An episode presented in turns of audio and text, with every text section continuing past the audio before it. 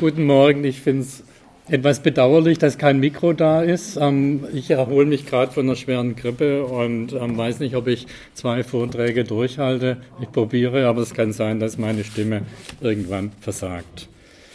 Ähm, neue Neuroleptika, neue Elektroschocks. Was versteht man unter neuen Neuroleptika? Das sind die sogenannten atypischen Neuroleptika, die primär nicht mehr diese typischen quälenden Muskelstörungen hervorrufen sollen und besser verträglich sein.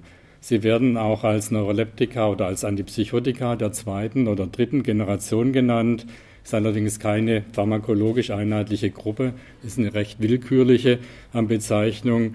Die ähm, Pharmakologen, Mediziner streiten sich, ob es überhaupt atypische Neuroleptika, Neuroleptika gibt, was ähm, das Atypische ausmacht. Da gibt es keinerlei einheitliche Meinung und die ähm, Schlussfolgerung ist, dass an sich die Pharmafirmen mit ihrer Werbeabteilung entscheiden, welche Substanzen sie als atypisch, vermeintlich besser verträglich und dann auch besser verkäuflich an, an, an, anbieten. Also wie gesagt, das ist eine sehr ähm, unklar, eine sehr offene Frage noch und die etwas ähm, schlaueren Psychiater mittlerweile, die äh, distanzieren sich schon von dem Begriff von atypischen Neuroleptika und sagen, das gibt die an sich gar nicht als eigene Gruppe.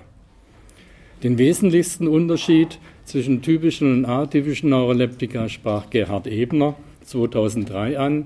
Ebner ist Mitglied des Advisory Board bei Janssen Zilak zur Einführung von Risperdal Consta und gleichzeitig Präsident der Schweizer Vereinigung psychiatrischer Chefärzte. Das wäre hierzulande die Bundesdirektorenkonferenz. Und er sagte 2003 bei einer Veranstaltung, ich zitiere, es handelt sich bei atypischen Neuroleptika nicht um weniger Nebenwirkungen, sondern um andere, die aber ebenfalls sehr einschneidend sein können, auch wenn sie von den Patienten nicht unmittelbar wahrgenommen werden, weswegen die Patienten leichter zur Einnahme dieser Antipsychotika motiviert, motiviert werden können, da die quälenden Frühdyskinesien nicht oder nicht so stark auftreten. Also mit den Frühdyskinesen meint er die zeitnah zur Verabreichung auftretenden quälenden Störungen von Muskelspannung und Bewegungsabläufen. Im gleichen Jahr publizierte Walter Müller vom Biozentrum der Uni Frankfurt einen Artikel über Wirkungsmechanismen herkömmlicher und neuerer Neuroleptika. Man sieht, sei, so schrieb er, Zitat, im Prinzip wieder einen Schritt zurückgegangen und hat in der letzten Zeit wieder Substanzen entwickelt, die neben dem primär für die Wirkung relevanten Mechanismus noch zusätzliche Mechanismen beeinflussen. Im Gegensatz zu den Altsubstanzen, also den herkömmlichen Neuroleptika, hat man versucht, gezielt nur noch solche Mechanismen in die Molekülstruktur einzubauen, die bestimmte Nebenwirkungsqualitäten abdämpfen. Damit sind die Substanzen aus der neuesten Generation der Neuroleptika im pharmakologischen Sinne Dirty Drugs, also schmutzige ähm, übersetzt schmutzige Medikamente, also Substanzen mit mehr als einem Wirkungsmechanismus. Also die rufen zum einen die unerwünschten Wirkungen hervor und haben gleichzeitig eben ähm, ähm, die Möglichkeit, die Entäußerung dieser unerwünschten Wirkungen ähm, zu unterdrücken. Ich habe ähm, letztes Jahr dieses Buch Atypische Neuroleptika, neue Antidepressiva rausgebracht. Ähm, zusammen mit Volkmar Aderhol, Peter Ansari, äh, nee, äh, Mark Rufer und Josef Zehnbauer.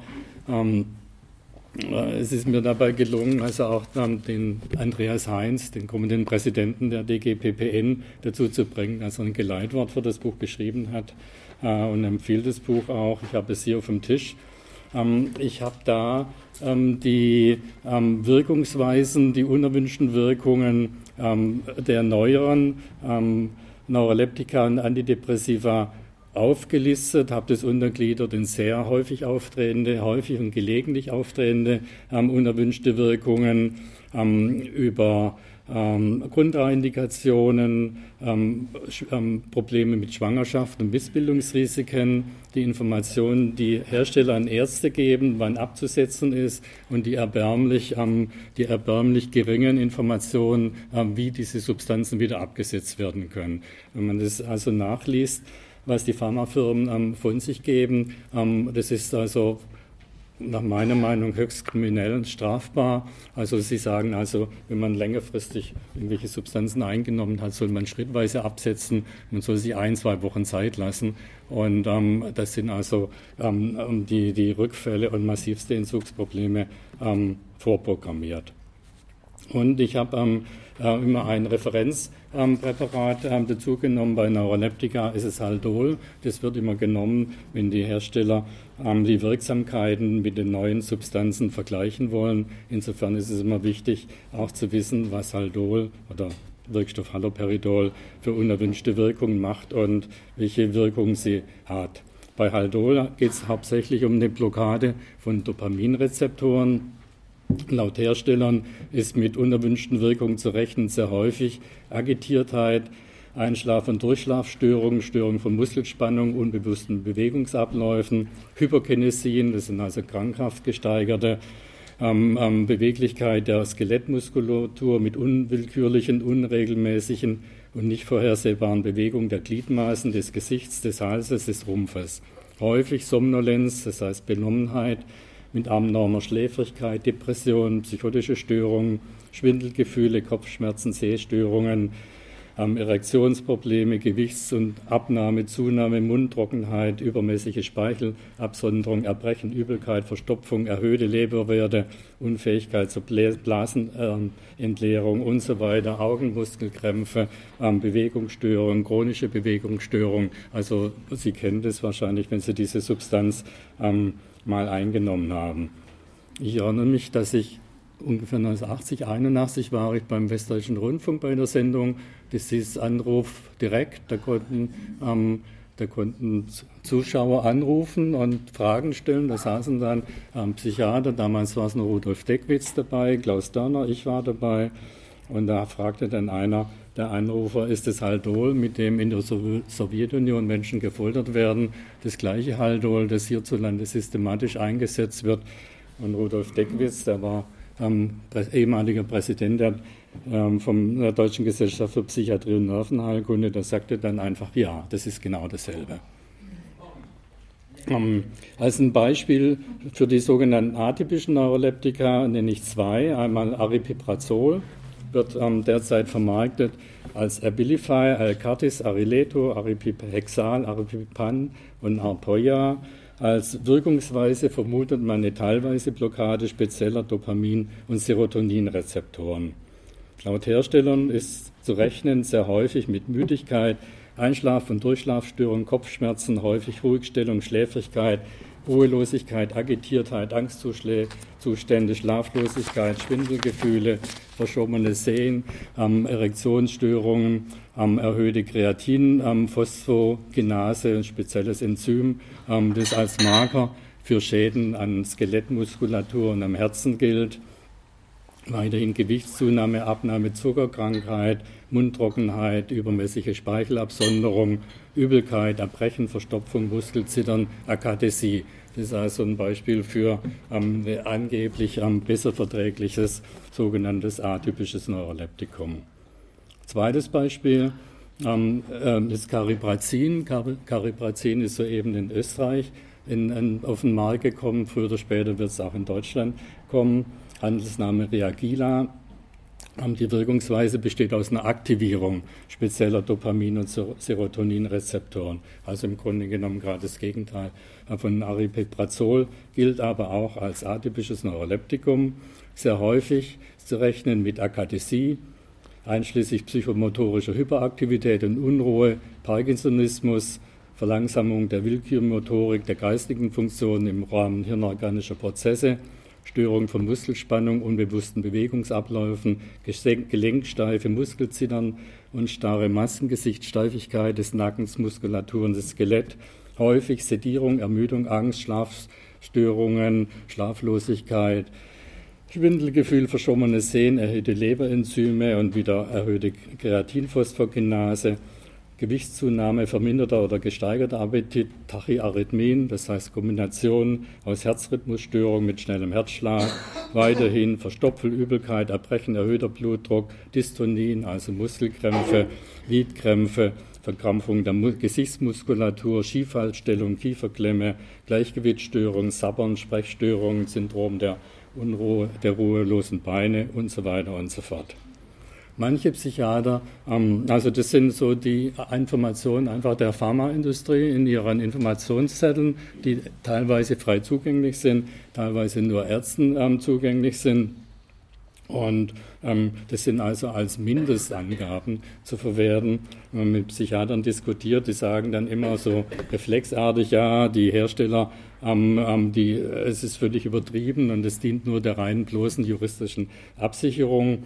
Aber dass die Pharmafirmen, die ja am Umsatz interessiert sind, Angaben zur Schadenshäufigkeit marketingwidrig nach oben treiben, ist nicht anzunehmen. Das wäre genauso, als würden die Autohersteller von sich aus die Abgaswerte ähm, nach oben manipulieren. Ähm, das ist natürlich völliger Quatsch. Es sind immer um Mindestangaben und die Wirklichkeit und speziell bei längerer Verabreichung sind die Schäden also noch viel drastischer.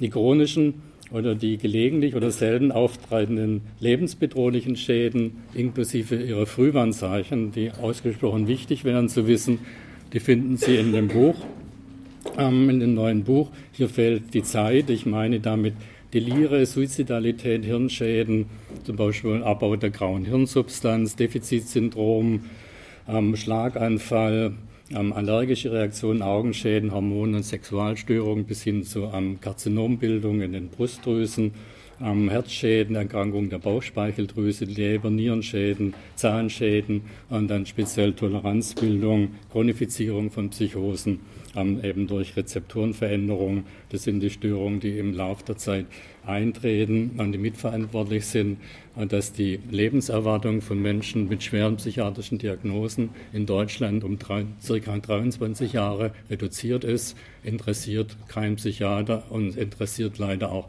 keinerlei Politiker. Und das wäre ein schöner Ansatzpunkt. Also diese Sache mal da ähm, zum, zum, Gespräch, ähm, ins Gespräch zu bringen, weil weltweit sind Psychiatriebetroffene mit, wie gesagt, schweren psychiatrischen ähm, Diagnosen die Menschen mit der geringsten Lebenserwartung.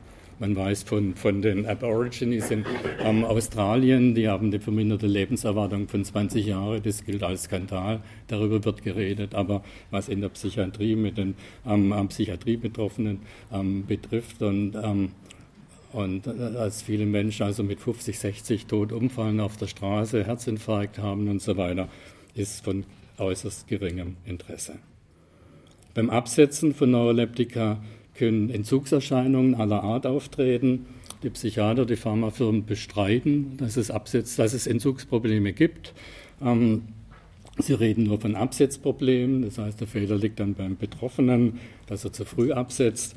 Ähm, bei dies, zu diesen Entzugserscheinungen gehören Depression, Unruhe, Angstzustände, Verwirrtheitszustände, Aggression, manische Zustände, Halluzinationen, Rebound, Entzugspsychosen, Herzjagen, Magen-Darm-Störung, Kreislaufkollaps, ähm, Bewegungsstörungen ähm, bis hin also zu ähm, plötzlichem Herztod. Man weiß es von Tierversuchen. In der DDR haben Sommer und Quandt Kaninchen mit Chlorpromazin, dem Neuroleptika-Prototyp, ähm, gefüttert für ein halbes Jahr. Dann haben sie ähm, die Substanzen abgesetzt und die Tiere sind dann in der Regel innerhalb von ein, zwei Wochen an tödlichem Kreislaufversagen verändert. Und die beiden haben dann geschrieben, ähnliche ähm, Erfahrungen kennt man auch aus der Psychiatrie, wenn man eben abrupt die Substanzen absetzt. Die Entzugssymptome können Angehörige und Ärzte an Rückfälle und die Betroffenen an die Notwendigkeit einer Dauerbehandlung mit Neuroleptika glauben lassen. Rudolf Deckwitz, den ich vorher schon genannt habe, ist schon vom halben Jahrhundert auf die Folgen für die Betroffenen hin, als er schrieb, solche Patienten steigern die Dosis nicht, glauben aber ohne die Krücke des Psycholeptikums, damit ist gemeint Antidepressivum oder Neuroleptikum, nicht mehr existieren zu können. Es handelt sich hierbei offenbar nicht um eine Sucht, sondern um eine aus der eigenen Unsicherheit resultierende Abhängigkeit vom Medikament. Zwei Jahre davor hat er ähm, geschrieben im Nervenarzt, einer Psychiaterzeitschrift, dass eine ganze Reihe von Patienten wegen der unerträglichen Entzugserscheinungen wie Neuroleptika und die Antidepressiva nicht mehr absetzen können. Also er war damals noch relativ offen. Ähm, es war irgendwie auch ein besonderer Psychiater, der zu NS-Zeiten ähm, zum Widerstand und zur Weißen Rose gehörte, dann auch im Knast saß und fast umgebracht worden wäre. Und ich denke, dass er von daher noch irgendwie einen gewissen Mumm und eine Courage hatte, die Sachen auszusprechen, die heutzutage Psychiater einfach verleugnen. Auch die atypischen Neuroleptika können Dopaminrezeptoren verändern und damit Psychosen auslösen, verstärken und chronifizieren. Ihre Wirkung ist verbunden mit einer Toleranzentwicklung gegenüber der sogenannten antipsychotischen Wirkung. Frank Thanatori von der University of Southern School of Pharmacy, Los Angeles, warnten, äh, Kollegen warnten 1991 in dem Buch aus dem Thieme Verlag, Mann, ähm, Zitat, unter der Langzeittherapie mit Neuroleptika wurden Verschlechterungen psychotischer Verläufe mit Aktualisierung der Warnsymptomatik und verstärkten Halluzinationen beobachtet. Die betroffenen Patienten sprachen typischerweise auf niedrige und mittlere Dosen von Neuroleptika zunächst gut an. Rückfälle machten jeweils Dosissteigerungen erforderlich, bis die Symptomatik schließlich nur noch durch die Gabe von Höchstdosen beherrschbar war. Es würde sich also um eine Toleranzentwicklung gegenüber der antipsychotischen Wirkung handeln. Eine Aufklärung über all diese ähm, Risiken in der Psychiatrie gibt es nicht. Es ist ähm, ähm, an sich ist jede ähm, Verabreichung von Psychopharmaka ähm, eine Körperverletzung, eine strafbare Körperverletzung. Die Strafbarkeit entfällt durch die informierte Zustimmung. Ähm, diese Zustimmung kann nicht gegeben werden, da nicht informiert wird, ist ein strukturell kriminelles ähm, ähm, ähm, ähm Verhalten, ähm, nicht nur in Deutschland, international. Und es wäre eine Sache der Politik, dass sie endlich mal diese was jeder Psychiater auch eingesteht, dass nicht aufgeklärt wird, also dass sie diese kriminellen Machenschaften angehen und die Psychiater äh, zur Rechenschaft ziehen, zivilrechtlich, strafrechtlich, dass sie ihnen auch die Finanzierung ähm, entziehen, weil sie einfach strukturell gegen die bestehenden Gesetze verstoßen. Aber ähm, ähm,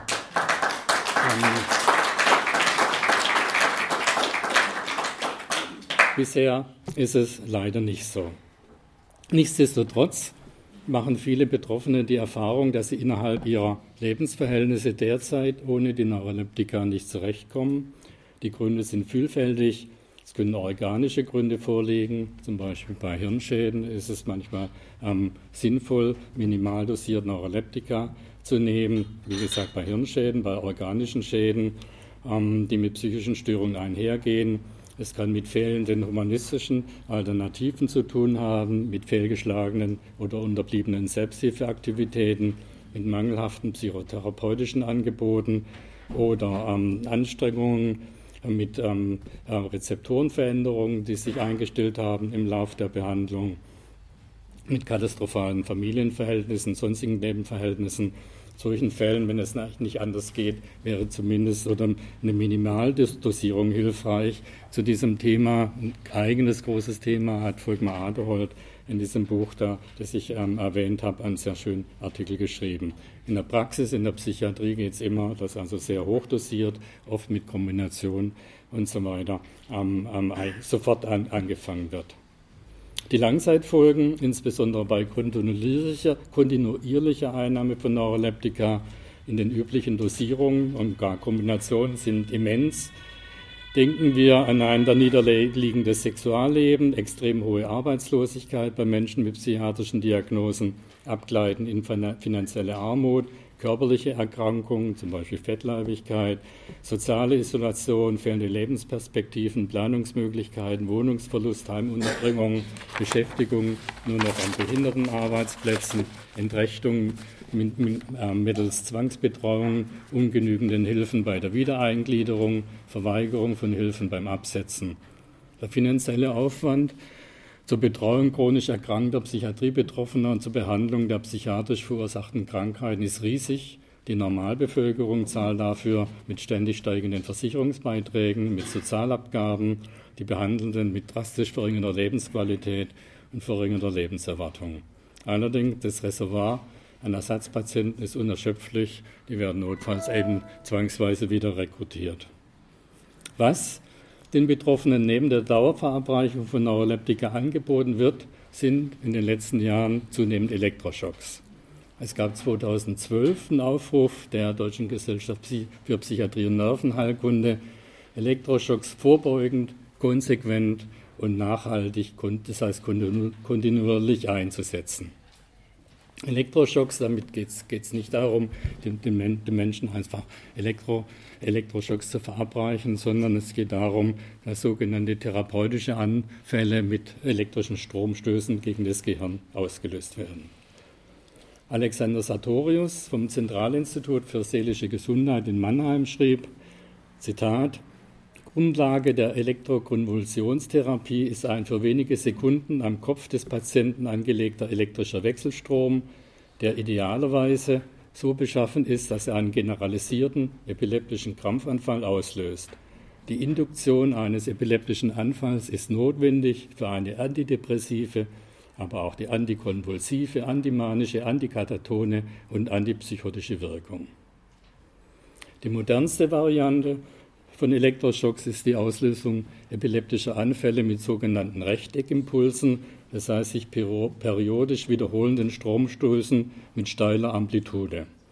Elektrotechniker sehen darin einen Fortschritt. Für die Betroffenen bleibt es allerdings beim epileptischen Anfall als Wirkprinzip, als Conditio sine qua non, das heißt die unerlässliche Voraussetzung für die Wirkung. Elektroschocks werden unter psychiatrischen, neurologischen und internistischen Indikationen verabreicht, allen voran schwere Depression, depressive Episoden mit psychotischen Merkmalen, Schizophrenie, Wochenbettpsychose, Katatonie, Manie, Zwangsstörung und Anorexie, also Magersucht. Auch Menschen mit Demenz bekommen Elektroschocks verabreicht, ebenfalls Kinder im vorpubertären Alter, Menschen mit Geistigbehinderung, mit frühkindlicher Hirnschädigung oder Down-Syndrom. So lasse sich ein aggressiv agitiertes Verhalten verbessern. Elektroschocks gelten keinesfalls in der Psychiatrie als Ultima Ratio, das heißt also als notwendig bei lebensgefährlichen Erkrankungen. Ähm, so schreiben die Elektroschocker Berthold Losleben und Krötzinger, Mitglieder der AAG Elektroschock oder Elektrokonvulsionstherapie in der DGPPN, Zitat, die Darstellung der EKT als Ultima Ratio ist unwissenschaftlich, medizinisch unangemessen und faktisch unrichtig. Sie ist deshalb grundsätzlich abzulehnen. Und wie gesagt, es geht ja darum, dass vorbeugend und, und äh, konsequent und eben nachhaltig Elektroschocks eingesetzt werden. Seit Mitte der 1980er Jahre führte das Ausbleiben der Reaktionen auf Antidepressiva und Neuroleptika, ich habe vorher schon die Toleranzbildung ähm, ähm, erwähnt, zu einer langsamen aber kontinu kontinuierlichen Wiederbelebung des Elektroschocks. Das ist nachzulesen in dem Buch Elektrokonvulsionstherapie kompakt, so dem großen Handbuch der Elektroschocker. Zahlenmäßig am häufigsten elektrogeschockt werden Frauen und Menschen ab 50 Jahre. Das ist in Deutschland so, das ist international so. Also Frauen und alte Menschen. Zunächst einmal sollen bei der Diagnose, also wenn es elektrogeschockt werden soll, sollen 20 Schocks verabreicht werden, um zu sehen, ob die Patienten auf die Schocks ansprechen. Zitat, also jetzt aus dem Buch Kompendium der psychiatrischen Pharmakotherapie von Bengert und Hippius. Zitat, bei Schizophrenenstörungen wird überwiegend bitemporal, also zweiseitig und bevorzugt mit einer etwa zwei- bis vierfachen Krampfschwellendosis stimuliert. Die notwendigen Stimulationssitzungen werden mit 6 bis 20 das heißt zwei bis drei Sitzungen pro Woche angegeben. Kragert und Di Pauli in dem Buch Elektrokonvulsionstherapie kompakt, die schreiben, bei einer therapieresistenten paranoiden Schizophrenie muss von einer höheren Anzahl an Behandlungen ausgegangen werden. Von einem Nichtansprechen kann erst nach 20 EKT-Sitzungen gesprochen werden. Sartorius, Zitat, bei Indikationen aus dem schizophrenen Formenkreis können auch deutlich mehr bis zu 30 Behandlungen erforderlich sein. Als weitere Anlässe für Elektroschocks gelten unbefriedigende Wirkungen von Antidepressiva, Neuroleptika und Phasenprophylaktika, Versagen einer Behandlung mit atypischen Neuroleptika, insbesondere das Nichtansprechen von Glopazin, Dozapin, also Leponex, oder ähm, deren Ablehnung sowie Kontraindikation zu Neuroleptika. Behandlungsresistenz von, äh, gegenüber Antidepressiva Neuroleptika gilt als die häufigste Indikation für Elektroschocks. Gemäß S3-Leitlinie unipolare Depression kann sie für Antidepressiva relativ leicht festgestellt werden. Zitat, wenn zwei Lege Artis, das heißt nach den Regeln der ärztlichen Kunst durchgeführte Behandlungen mit Antidepressiva unterschiedlicher Wirkstoffklassen zu keiner Besserung geführt haben, ist eine Behandlung mit EKT indiziert. Die potenziell depressionschronifizierende Wirkung von Antidepressiva und psychosenchronifizierende Wirkung von Neuroleptika lässt Psychiatern Elektroschocks als Ausweg erscheinen, wenn ihre Standardmethoden ausgereizt und die psychischen ähm, Probleme chronisch geworden sind. Dann scheinen drastische Maßnahmen vonnöten. Helmut Seelbach war 1960, äh, äh, damals war er Leiter der psychiatrischen Uniklinik äh, Berlin-West, der schrieb ähm, bei Behandlungsresistenz, hier können oft nur eine oder weniger Elektroschocks eine Auflockerung der gegenregulatorischen Insuffizienz, also der Minderfunktion, oft mit auffallend schneller Homöostasierung, also Selbstregulierung, bewirken. Für Neuroleptika bedingte Erregungszustände hatte er ähm, dieselbe Lösung. 1963 schrieb er, bei den letzten können wir pharmakologisch gar nichts, ähm, gar nichts erreichen. Da können wir noch mit, nur noch mit den Elektroschocktherapie dazwischenfahren. Damit ist unsere Weisheit am Ende. Aber diese Weisheit ist jetzt eben wieder ganz up-to-date. Selbstverständlich verabreichen Psychiater Elektroschocks auch augmentativ, das heißt zur Wirkungsverstärkung ihrer Psychopharmaka. Ähm, Allgemein gilt also für die Freunde des Elektroschocks, ähm, dass sie ähm, am besten gleich zu Beginn kombiniert Antidepressiva und ähm, äh, Elektroschocks oder Neuroleptika und Elektroschocks verabreichen. Kontraindikationen bestehen nicht. Kaiser und Kollegen schrieben, keine Kontraindikationen für EKT sind sehr hohes oder jugendliches Alter, Herzschrittmacher, Gravidität, also Schwangerschaft, Knochenschwund, grüner Star oder länger zurückliegende Herz- oder Hirninfarkte. In ihrer Ratgeberbroschüre für Patienten und Angehörige wirkt, wirbt die DGBPN 2016, Zitat, absolute Hindernisse gegen eine EKT-Behandlung gibt es nicht. Sie ist wissenschaftlich anerkannt, hochwirksam, sicher und im Verhältnis zur Schwere der behandelnden Erkrankungen nebenwirkungsarm. Behandlungsschäden bekannt ist, ähm, dass es zu langhaften, lang anhaltenden und dauerhaften Gedächtnisverlust ähm, kommen kann. Ähm, Psychiater sprechen intern von Häufigkeitsraten von über 50 Prozent, weiterhin Sprachversagen, anhaltende epileptische Anfälle von mindestens mehreren Minuten, sogenannter Status epilepticus, spontane Anfälle in der Folgezeit einhergehen mit Atemstillstand ist bekannt, dass also eine sehr hohe Suizidrate in der ähm, Woche nach, in der folgenden Woche nach Elektroschocks ähm, auftreten kann. Die Betroffenen die sprechen von tiefgreifenden, dauerhaft traumatischen Erfahrungen. Eine Frau ähm, in einem Interview in einer englischen Zeitschrift sagte, eine Vielzahl von Themen kamen auf, darunter Gefühle von Angst, Scham und Demütigung, Wert und Hilflosigkeit sowie das Gefühl, misshandelt und vergewaltigt worden zu sein. Ähm, andere, ähm, einige ähm, Weisen haben darauf hingewiesen, dass Elektroschocks qualitativ anders einzuschätzen seien als Psychopharmaka, nämlich als brutalen Angriff auf die Person an sich.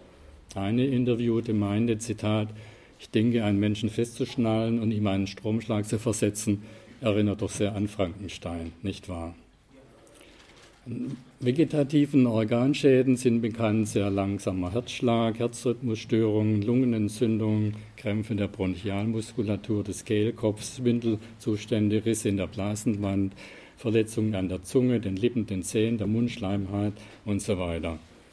Im Kompendium der psychiatrischen Pharmakotherapie ähm, stehen die Ehren am ähm, Ereignisse angeblich zur risikoarmen Verabreichung von Elektroschocks an Schwangere. Zitat, in einer Übersichtsarbeit bei 169 schwangeren Frauen, die mit EKT behandelt wurden, zeigte sich eine sehr hohe Rate an unerwünschten Ereignissen. In 29 Prozent der Fälle kam es zum Abfall fetaler Herzraten, zu uterinen Kontraktionen und zu frühzeitigen Geburten zwischen der 29. und 37. Schwangerschaftswoche.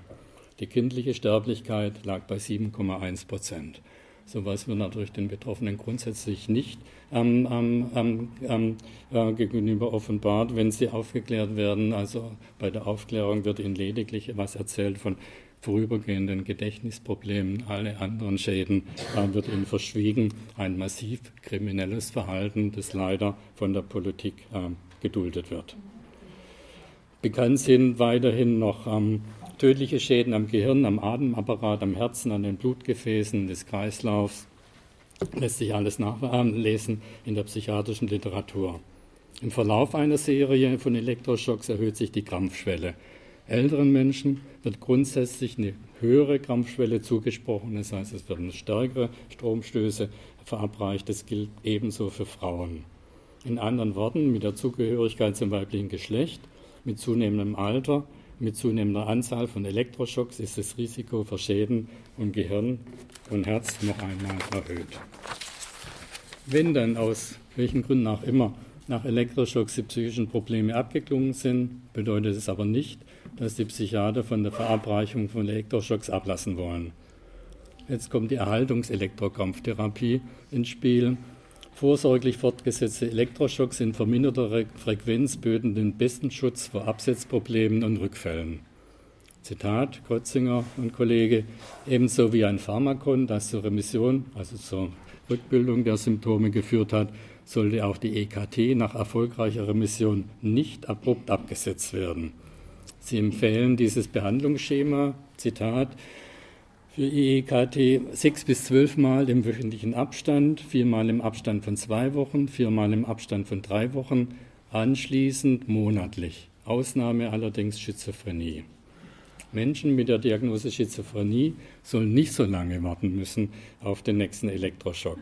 Zitat: Zur Weiterbehandlung der Schizophrenie wird empfohlen, einen Behandlungsabstand von drei Wochen nicht zu überschreiten die Auswirkungen von Elektroschocks auf das weitere Leben, soziale Folgen, äh, das können Sie sich natürlich ähm, vorstellen. In der Literatur ähm, wird beschrieben Gedächtnisverlust von 10 bis 20 Jahre, also was das Leben äh, vor den Schocks betrifft. Ähm, dabei geht es nicht nur um Telefonnummern oder solche Sachen, sondern auch Gefühle, Gedanken, Beziehungen, Bildung, Qualifikation. Das ist dann alles hinterher weg. Es läuft zurzeit innerhalb der psychiatrischen ähm, Berufswelt, ähm, speziell nachzulesen in der psychiatrischen Praxis im Nervenarzt eine Diskussion ähm, zum Thema zwangsweise Elektroschocks. Ähm, die Befürworter von Elektroschocks raten ab, zwangsweise zu Elektroschocken, nicht weil es die Betroffenen möglicherweise schädigt, sondern es könnte den Ruf des Elektroschocks schädigen. Ähm, allerdings ähm, die Gegenposition sagt, es ist unethisch, Elektroschocks nicht auch zwangsweise zu verabreichen, wenn man meint, es sei nötig. Auf dieser Ebene ähm, der spielt sich derzeit die ähm, Diskussion ab. Ähm, in Deutschland wird im internationalen Vergleich noch relativ wenig Elektrogeschocks. In anderen Ländern, Holland, Skandinavien, England, wird 10 bis 20 Mal mehr ähm, geschockt. Ähm, das hat zu tun ähm, also mit, dem, mit der Nazizeit und dem äh, Widerstand von Anästhesisten und auch ähm, medizinischem Personal in der Zeit nach der Befreiung vom Faschismus. Aber diese Zeit ist inzwischen also ähm, klingt ab und ähm, couragierte Psychiater ähm, gibt es immer weniger. Es gibt welche, regt sich der Widerstand. Martin Zinkler gehört dazu, ähm, Asmus Finzen aber ähm, es sind also geringe, also Minderheiten und die ähm, Elektroschockfreunde, die ja in der DGPPN ganz massiv verankert sind, die tun alles dazu, ähm, äh, derzeit den internationalen Standard wieder zu erreichen. Und das heißt eben massiv Elektro zu schocken, zwangsweise Elektro zu schocken, wie es auch in ähm, Ländern außerhalb Deutschlands ähm, noch der Fall ist. Im ersten Schritt wieder die Wiederkehr von Elektroschocks ist ein Symposium. Das werde ich mit Jan Schlimme, einem Psychiater in, ähm, in Berlin, ähm, bei der Jahrestagung der Deutschen Gesellschaft für Soziale Psychiatrie in Magdeburg im November durchführen. Da sind auch dann Leute dabei, die ähm, ähm, massiv geschädigt wurden durch Elektroschocks. Ähm, es, Mark Rufer wird dabei sein, ähm, die Staatsanwältin Marina Langfeld wird dabei sein, auch was zur strafrechtlichen äh, Folgen von Elektroschocks, speziell ohne Aufklärung, ähm, sagen. Und ähm, wir planen dann ähm, äh, die Vorträge aufzunehmen und hinterher als Lehrfilme ins Internet zu stellen. Also bisher findet man im Internet wohl offensichtlich ausschließlich ähm, Vorträge von Psychiatern, äh, die sagen, Elektroschock ist im Vergleich zu Antidepressiva, Neuroleptika eine extrem nebenwirkungsarme ähm, Alternative.